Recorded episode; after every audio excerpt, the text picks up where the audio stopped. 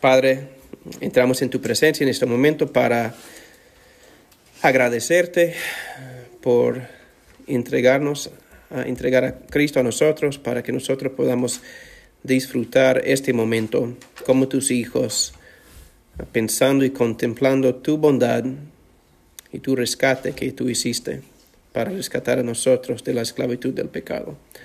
Señor, bendícenos mientras leemos, danos tu espíritu ah, para abrir nuestros ojos, mentes y corazones. Y bendice a mí mientras yo ah, predico tu palabra hoy día. Ah, pedimos todo en el nombre de Cristo. Amén. Juan, capítulo 1, vamos a leer los primeros 18 versículos. La palabra del Señor dice así. En el principio era el verbo, y el verbo era con Dios, y el verbo era Dios. Este era en el principio con Dios. Todas las cosas por Él fueron hechas, y sin Él nada de lo que ha sido hecho fue hecho. En Él estaba la vida, y la vida era la luz de los hombres. La luz en las tinieblas resplandece, y las tinieblas no prevalecieron contra ella hubo un hombre enviado de Dios, el cual se llamaba Juan. Este vino por testimonio, para que diese testimonio de la luz, a fin de que todos creyesen por él. No era él la luz, sino para que diese testimonio de la luz, aquella luz verdadera, que alumbra a todo hombre. Venía a este mundo. En el mundo estaba, y el mundo por él fue hecho pero el mundo no le conoció. A lo suyo vino, y los suyos no le recibieron. Mas a todos los que le recibieron, a los que creen en su nombre, les dio potestad de ser hechos hijos de Dios, los cuales no son engendrados de sangre, ni de voluntad de carne, ni de voluntad de varón, sino de Dios. Y aquel verbo fue hecho carne, y habitó entre nosotros y vimos su gloria, gloria como del unigénito del Padre, lleno de gracia y de verdad. Juan dio testimonio de él y clamó, diciendo, Este es de quien yo decía, el que viene después de mí es antes de mí, porque era primero que yo, porque de su plenitud tomamos todos, y gracia sobre gracia. Pues la ley por medio de Moisés fue dada pero la gracia y la verdad vinieron por medio de Jesucristo. A Dios nadie le vio jamás. El unigénito Hijo que está en el seno del Padre, Él le ha dado a conocer. Esta es la palabra del Señor. Durante ah, este, mes estamos leyendo pasajes familiares ah, sobre la venida de Jesucristo porque Ah, hablamos de la encarnación, porque Jesucristo realmente vino a este mundo. No es una cuenta de hadas, es algo que nosotros podemos entender que es la obra de Dios en enviar a Cristo. Pero el, enfoque para nosotros este mes es de considerar Cristo como la luz del mundo. Porque la semana pasada hablamos de Isaías capítulo 9, eh, que dice que el pueblo que andaba en las tinieblas vio luz, luz grande resplandeció sobre ellos. Y la luz es Cristo, porque fue una profecía hecha de Jesucristo de casi 800 años antes de su nacimiento. El pueblo de Dios ya tenía un mensaje explicando que ellos no deben estar tan desanimado porque hay esperanza. Y hoy día uh, leemos otra vez sobre la luz. Uh, en Isaías fue la luz uh, profetizada y hoy día estamos hablando de la, luz llegando al mundo y por las palabras de Juan el Bautista y por Juan, la palabra de Juan el, el evangelista. Y lo que nosotros vemos en, estos versículos es que la profecía que hizo Isaías fue cumplido. Fue cumplida porque Jesucristo realmente vino. La profecía hablando de la luz en el futuro, en este momento, dice que Versículo 4, en él estaba la vida y la vida era la luz de los hombres, la luz en las tinieblas resplandece y las tinieblas no prevalecieron contra ella. Esta es la cosa que ah, yo quería que ustedes piensen un poco, porque a través de, de esta serie vamos a hablar de el contraste entre las tinieblas y la luz, la oscuridad y una luz brillante por la estrella representando a Cristo. Y como Cristo es la luz del mundo, como Él dice. Y muchas veces nosotros cuando pensamos del nacimiento de Jesucristo, ah, pensamos de, lo que vemos por los belenes, especialmente uh, por las noches, como hemos hablado, uh, por las noches hay, luces que, que, ponen luz por las belenes para que cuando estamos conduciendo por, nuestros, por nuestras calles podemos ver mira, un Belén, un Belén, un Belén ah, con luz y pensamos que bueno, es uno recuerda, ¿cómo? El nacimiento. Pero los Belenes que están ahí por, no sé, por en las casas de la gente para recordarnos del nacimiento de Cristo. Y la idea es que nosotros muchas veces pensamos del las palabras aquí, pensamos del nacimiento de Cristo y pensamos que, ah, sí, Hablan, están hablando de cómo la luz llegó a las tinieblas porque Jesucristo nació durante la noche. Porque en Lucas capítulo 2 tenemos la historia del nacimiento de Jesucristo y inmediatamente después tiene un ángel hablando con los pastores, vigilando sus rebaños por la noche. Entonces pensamos que, ah, sí, Jesucristo nació durante la, durante la noche. Pero nosotros tenemos que pensar un poco más de solamente el hecho que Jesucristo probablemente nació durante la noche. Porque tenemos que entender que cuando hablamos del nacimiento de Jesucristo y la encarnación de Jesucristo, uh, es más que solamente uh, un momento de gozo, un momento para permitir a nosotros de intercambiar regalos y para estar junto con la familia y con amigos. Ah, él entró la luz en las tinieblas. Y cuando la luz entra en las tinieblas hay mucha oposición. Entonces cuando nosotros pensamos de la venida de Jesucristo al mundo, pensamos de un bebé, en un pesebre y muchas cosas así. Ah, y pensamos de cómo el mundo piensa, pero nosotros los cristianos pensamos de que esta es parte de la historia, la gran historia bíblica de la obra de salvación, la obra de redención en el mundo. Ah, y nosotros como cristianos, nosotros pensamos de el nacimiento de Cristo y no, solamente es, oh, un bebé ternero, muy bien, es, es algo lindo. Nosotros debemos pensar, ah, de cierta manera, uh, como una, una película de acción, porque muchas veces cuando pensamos de una película de acción, ¿qué es? Tenemos a alguien secuestrado, rehenes tomado en cautiverio, esperando la salvación.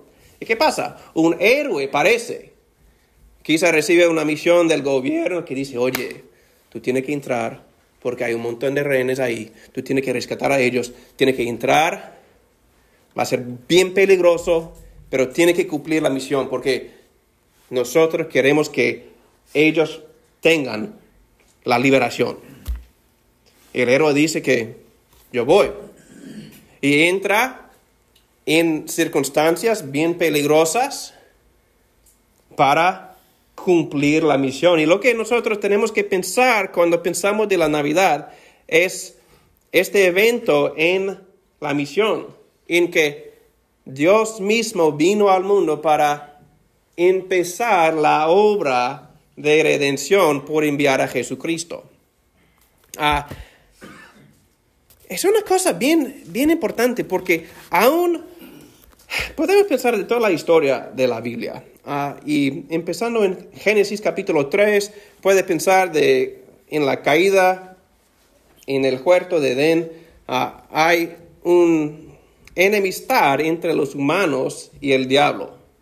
Y a través de la historia del Antiguo Testamento siempre podemos pensar de cómo el diablo está intentando parar la obra de salvación, la obra de redención a través del Antiguo Testamento. Y cuando llegamos al nacimiento de Jesucristo, podemos entender ah, la historia a continuación. Porque cuando pensamos de la venida de Jesucristo, como un bebé, la luz entrando en la oscuridad, tenemos que entender que aún en este momento había mucha oposición. Esto es lo que leemos y tenemos que recordar en ah, Mateo capítulo 2. ¿Qué sucede después del nacimiento de Jesucristo? Mateo 2, los sabios, ellos miran la, estrella brillante en, los cielos, el cielo, y ellos van al rey Herodes. Y ellos hablan con Herodes diciendo que, oye, queremos adorar al rey nuevo. ¿Y cómo responde el rey Herodes? Él quiere matar. Y él no solamente quiere matar, él cumple la obra de matar, porque él envía sus soldados y él mata todos los niños en el pueblo de Belén, en esta región, que tenían menos de dos años. Envió su ejército, mataron todos los, los varones, menos de dos años. La idea es que Jesucristo, la luz entró en el mundo y inmediatamente podemos ver también que la oposición existía y quería destruir el Salvador.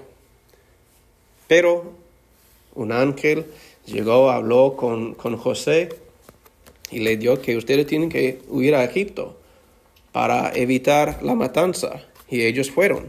Pero la idea es que cuando nosotros pensamos de esta misión de rescate, que Jesucristo fue enviado para rescatar a nosotros, Él lo hizo en medio de mucha oposición, mucho peligro, y Él lo hizo fielmente, con fuerza, con confianza, y Él cumplió la misión. Esta es la razón que vemos en versículo 5 de Juan 1, dice que la luz en las tinieblas resplandece y las tinieblas no prevalecieron contra ella. Entonces, cuando nosotros pensamos de la gran historia de Jesucristo, de su venida a este mundo, nosotros podemos leer en Juan básicamente el fin de la historia. Porque Él llegó pero las tinieblas no prevalecieron contra él, porque él es la luz del mundo, él es Dios mismo en la carne. Entonces, esta es la, cosa cuando nosotros pensamos de la Navidad, de la venida de Cristo, del nacimiento de Jesucristo en este mundo. Nosotros tenemos que pensar no solamente en la llegada de un bebé, que sí, Él llegó como bebé humilde, un bebé humano, pero a la vez Él vino en medio de un montón de oposición para empezar y de cumplir la misión de redimir y de salvar a nosotros. Esto es lo que yo quería hablar un poco de la misión de Jesucristo, porque en la Navidad estamos hablando del, nacimiento de Cristo. Ah, y tenemos que pensar que, ok, Justin, tú has dicho que este es como no solamente la llegada de un bebé, es, una misión de rescate. Uh, ¿Qué es su misión? Jesucristo vino para, para traer gozo y paz y todo, ¿no? Pero ¿cómo es que Él va cumplir la misión. Porque como en cada misión del ejército, ellos tienen objetivos que ellos tienen que cumplir. y cada misión, especialmente porque hemos hablado y orado por las guerras en Ucrania y, y en Gaza y los otros lugares en el mundo, hay objetivos que tenemos que pensar que tenemos que lograr los objetivos para ganar la guerra. Ah, Jesucristo mismo ya tenía en su mente la misión que tenía. Porque Él dice en Lucas capítulo 19, Él dice, porque el Hijo del Hombre vino a buscar y a salvar lo que se había perdido. Entonces, en la mente de Jesucristo, Él sabía que Él no vino para destruir el gobierno romano, Él no vino solamente para hacer las cosas que nosotros muchas veces imaginamos. Él en su mente piensa que yo he venido para buscar y a salvar los que se habían perdido. Entonces, para nosotros, si, somos cristianos aquí hoy día, nosotros podemos pensar que yo soy la persona que se había perdido. Él vino para salvar a mí. En su mente, en su comprensión de su misión como a como un hombre, como Dios en su misión, Él ya tenía en mente a nosotros, porque Él vino no solamente para ofrecer a nosotros algo, Él vino para buscar a nosotros y salvar a nosotros. Y estas es buenas noticias. Porque con esas noticias tenemos que entender que no importa dónde, dónde quiera que estemos, Él está buscando a nosotros. Él puede encontrarnos en las tinieblas, en la oscuridad, cuando nosotros no, no podemos entender ni sentir la esperanza. Él dice que yo he venido para buscar y a salvar. No solamente para ponerse en un monte y para pedir la gente. Él, dice, él dijo que yo he venido para buscar y a salvar y Él cumplió la misión. Y Él sigue cumpliendo la misión en la salvación de la gente, porque Él vino para buscar y a salvar. Y también otros dos versículos para ayudarnos a entender la misión de Jesucristo. Por si estamos hablando de la venida de Jesucristo como luz en medio de las tinieblas para cumplir la misión, hay otros ah, aspectos de la misión ah, más ah, definidos como dice en 1 de Timoteo 1, palabra fiel y digna de ser recibida por todos, que Cristo Jesús vino al mundo para salvar a los pecadores, de los cuales yo soy el primero, dijo Pablo. Entonces, la enseñanza cristiana es que Jesucristo no vino solamente para que ustedes puedan sentir bien, Él vino para salvar, para cumplir la obra de salvación y él cumplió la misión. Esta es la razón que él vino. Pero también, primero de Juan capítulo 3, otro objetivo de Jesucristo en su venida es que el Hijo de Dios se manifestó con este propósito, para destruir las obras, obras del diablo. Y nosotros podemos parar y pensar ¿Cuáles son las obras del diablo? El diablo ha venido para hacer qué? Robar, mentir, destruir, matar, poner la gente en enemistad los unos con los otros, de destruir matrimonios, de robar la gente de la esperanza que ellos necesitan para vivir la vida diaria, para causarles a dudar la bondad de Dios. Entonces, cuando nosotros leemos versículos así, que dicen que Jesucristo vino para destruir las obras del diablo, tenemos que parar y definir y cuáles son las obras del diablo. Es para decepcionar a nosotros, destruir a nosotros, ponernos en enemistad los unos con los otros, en enemistad con Dios mismo. Y nosotros podemos pensar que, ok, la misión de Jesucristo es destruir sus obras, las obras del diablo. Y para nosotros los cristianos podemos pensar que sí, Él vino y realmente cumplió la misión. Porque nosotros podemos parar y pensar que con su venida Él realmente se mostró como Dios, como el Salvador, como mi redentor. Si somos cristianos, nosotros hemos puesto nuestra fe en Él, hemos dicho que Señor te necesito, porque todo lo que yo tengo no es suficiente, yo necesito más que tengo, y más que nada yo necesito reconciliación con ti mismo. Señor, perdóname. Señor, sálvame. Señor, dame la vida que necesito, la esperanza que necesito, el perdón que necesito. Y Él, porque Él es Dios y Él vino al mundo para hacer una misión de salvar, Él dice que sí. Tú puedes acudir a mí porque yo he venido para salvar. Y en su obra de salvación, Él está salvando a los pecadores, a nosotros, los rebeldes, y también está destruyendo, destruyendo las obras del diablo. Porque las obras del diablo, desde el principio, podemos pensar del uh, huerto de Edén. Uh, el primer obra del diablo es de hablar con los humanos para decir que tú no puedes confiar en Dios, porque Dios realmente no es tan bueno como tú piensas. Este es el primer obra del diablo. Y Jesucristo vino para salvar a nosotros y para mostrar la destrucción del diablo, para mostrarnos que Dios realmente es fiel, es fiable y también es poderoso. Es poderoso.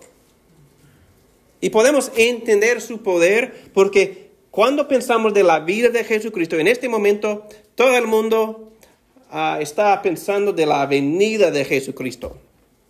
Pero Jesucristo no solamente vino, Él vivió la vida perfecta, la vida que nosotros no podemos vivir en obediencia, fe de Dios mismo. Y Él siendo un hombre perfecto, Él murió. Entonces, cuando pensamos de las obras del diablo, Él vino para decepcionar a nosotros, pero también Él vino para traer muerte al mundo. Y cuando pensamos de versículo 5 de Juan 1, dice que la luz resplandece en las tinieblas y las tinieblas no prevalecieron contra ella. Porque nosotros entendemos que sí, Jesucristo vino, vivió, murió. Pero Él no, no se quedó en el sepulcro porque él fue levantado de entre los muertos. Y Él vive hoy día. Esta es la cosa, cuando nosotros los cristianos leemos versículos así, pensamos de la venida de Jesucristo, pensamos de versículo 5 aquí, si la luz en la tiniebla resplandece y las tinieblas no prevalecieron contra Él, porque Él realmente murió colgando en una cruz, murió fue sepultado, como acabamos de confesar con nuestra fe, nuestra confesión de fe. Ah, fue crucificado, muerto y sepultado, descendió al infierno, al tercer día resucitó de entre los muertos, ascendió al cielo y se sentó a la derecha de Dios Padre Todopoderoso.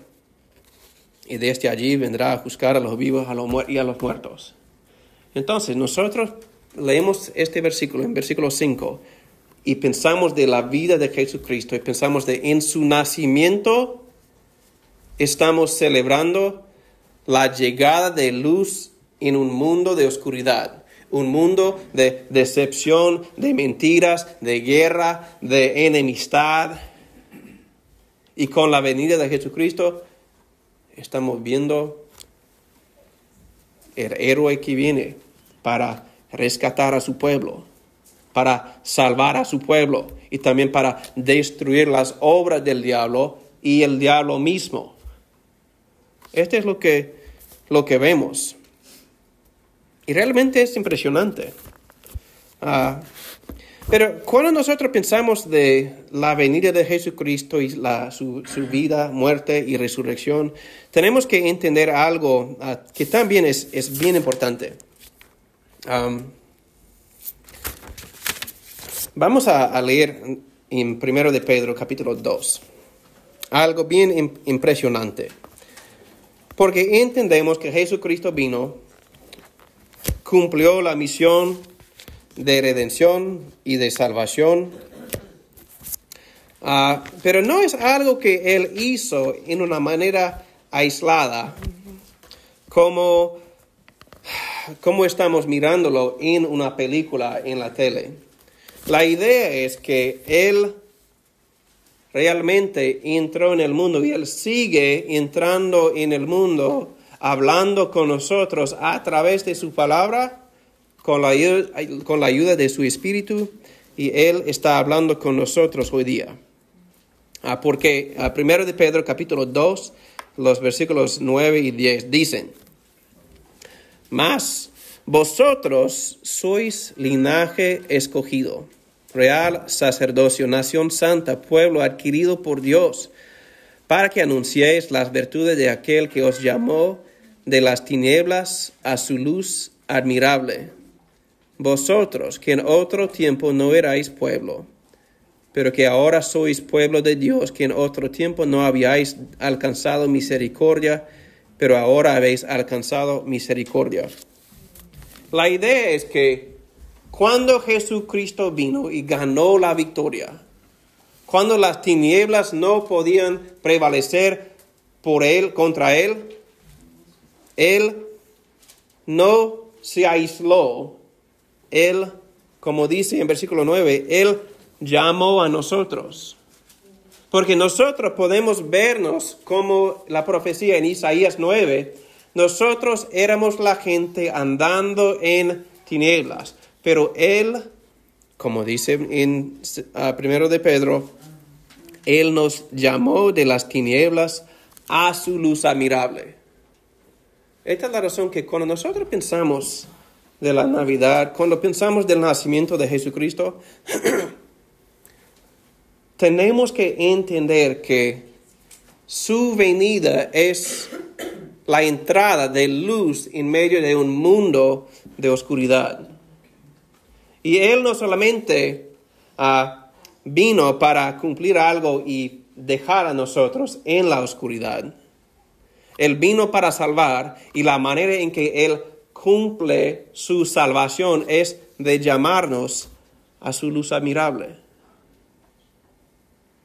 Esta es la manera en que Él hace su obra de redención, de salvación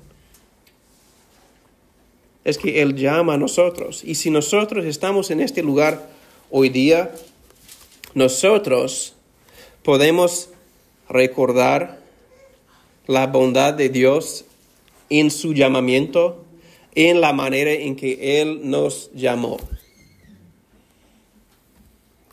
Me imagino que cada uno de nosotros, si somos cristianos, podemos recordar cómo era nuestra vida antes de conocer a Cristo.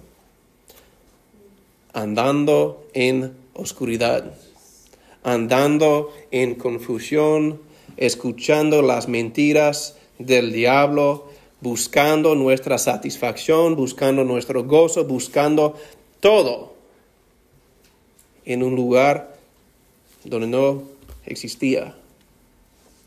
Y ahora nosotros, si somos cristianos, nosotros podemos recordar cómo es que el Señor abrió nuestros ojos para ver la luz, para entender dónde estamos. Es como dice en, Salmo 119,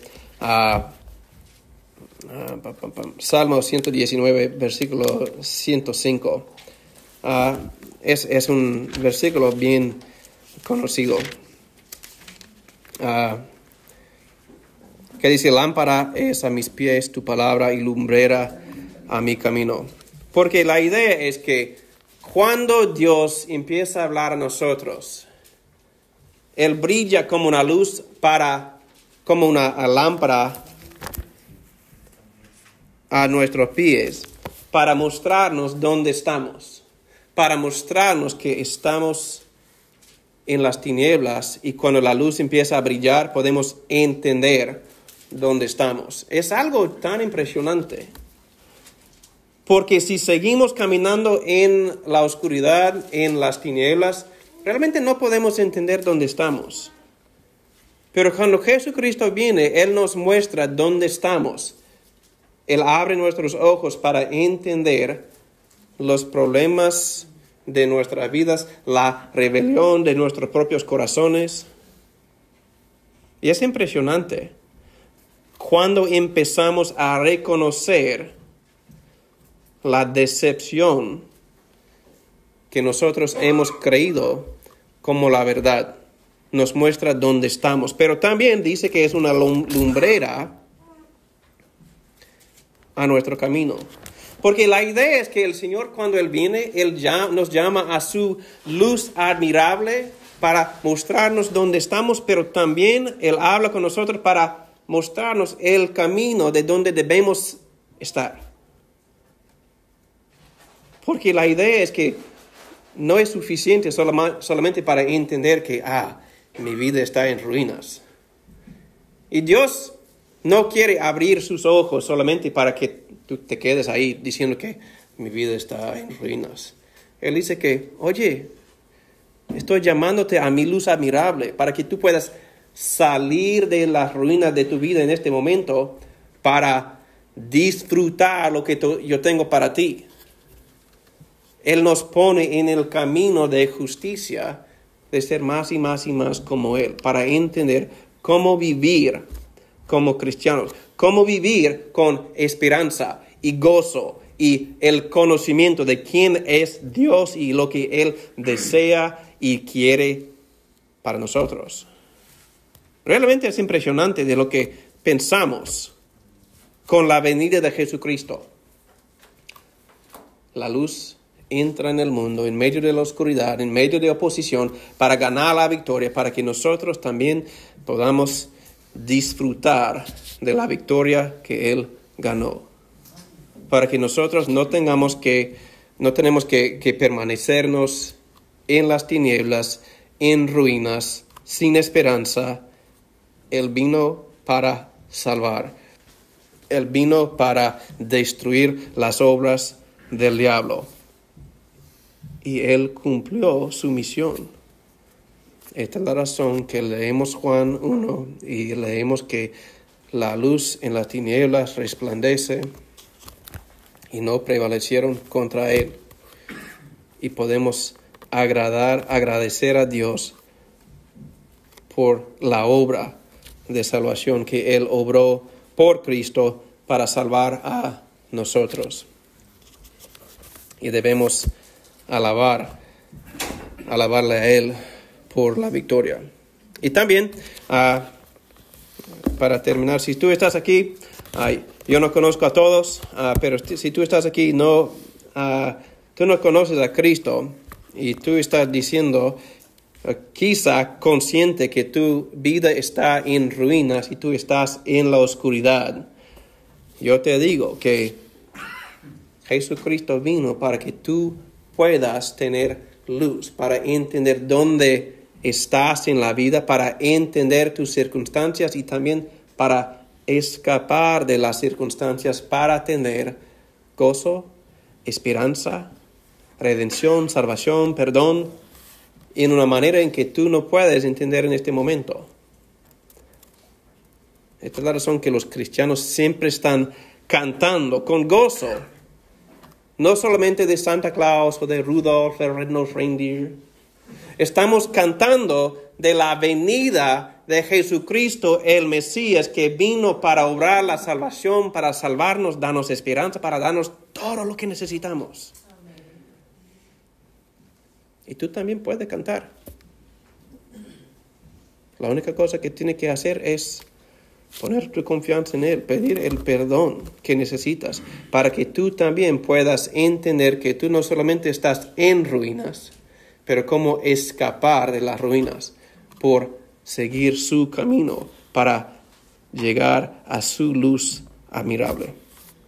Oremos. Padre, te damos gracias que tú enviaste a tu Hijo Jesucristo para cumplir la misión de nuestra redención. Nosotros hoy día, Señor, nos reunimos para adorarte y para agradecerte por la salvación que tú has obrado en nuestras vidas.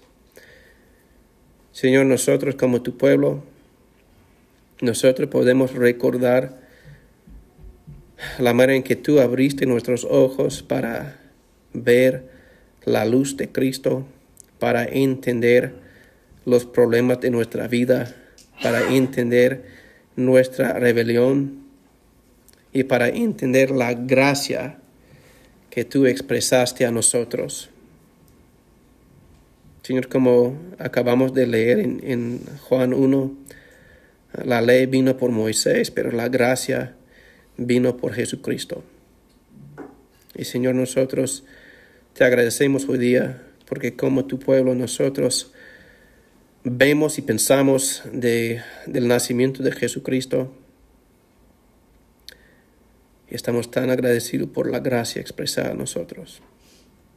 Y Señor, para los que están aquí, que quizás no te conozcan, Señor, que ellos, mi pedido es que ellos puedan ver la luz brillante de Jesucristo y que ellos puedan tener la capacidad de salir de sus caminos para seguir los tuyos. Señor, pedimos tu bendición, pedimos tu protección y pedimos tu iluminación por tu Espíritu. En el nombre de Cristo. Amén.